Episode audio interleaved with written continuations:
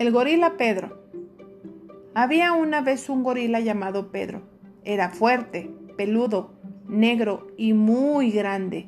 Solo de verlo daba miedo y por eso no tenía amigos. Todos le tenían pavor.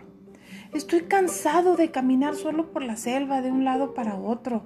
Cuando veo a un animalito, quisiera convivir con él, pero este huye despavorido. Nunca podré jugar o platicar con alguno de ellos. Eso le ponía muy triste a Pedro, pero al regresar a casa olvidaba sus tristezas, ya que su mamá siempre jugaba con él en los árboles, se balanceaba en las lianas y salía a buscar comida. Su mamá lo hacía sentirse mejor.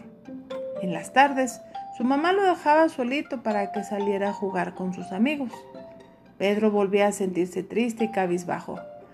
Ay, otra vez solo. ¿Qué hago? Descansaré un rato. En esa tarde, al sentarse junto al río, vio un reflejo en el agua y pensó, sí, sé que no soy como los demás, pero quiero tener amigos.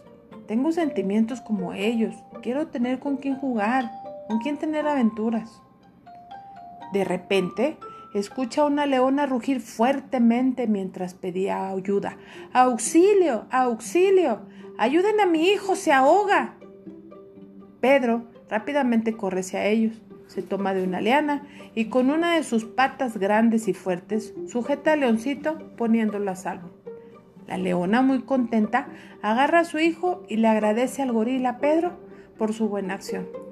Gracias, tu fuerza y valentía salvó a mi pequeño, eres muy especial. El leoncito le dice, gracias por ayudarme, ¿quieres ser mi amigo? Pedro, muy feliz, acepta ya que lo que él buscaba se le presentó en esa oportunidad, un compañero de aventuras.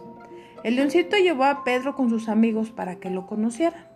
A partir de ese día, Gorila Pedro tuvo muchas tardes de juegos, risas y aventuras con sus nuevos amigos, gracias a su buen corazón, a su fuerza y, y su gran tamaño que tanto temorizó antes, y sus ganas de tener a alguien con quien convivir alegremente. Y color incolorado, este cuento se ha acabado.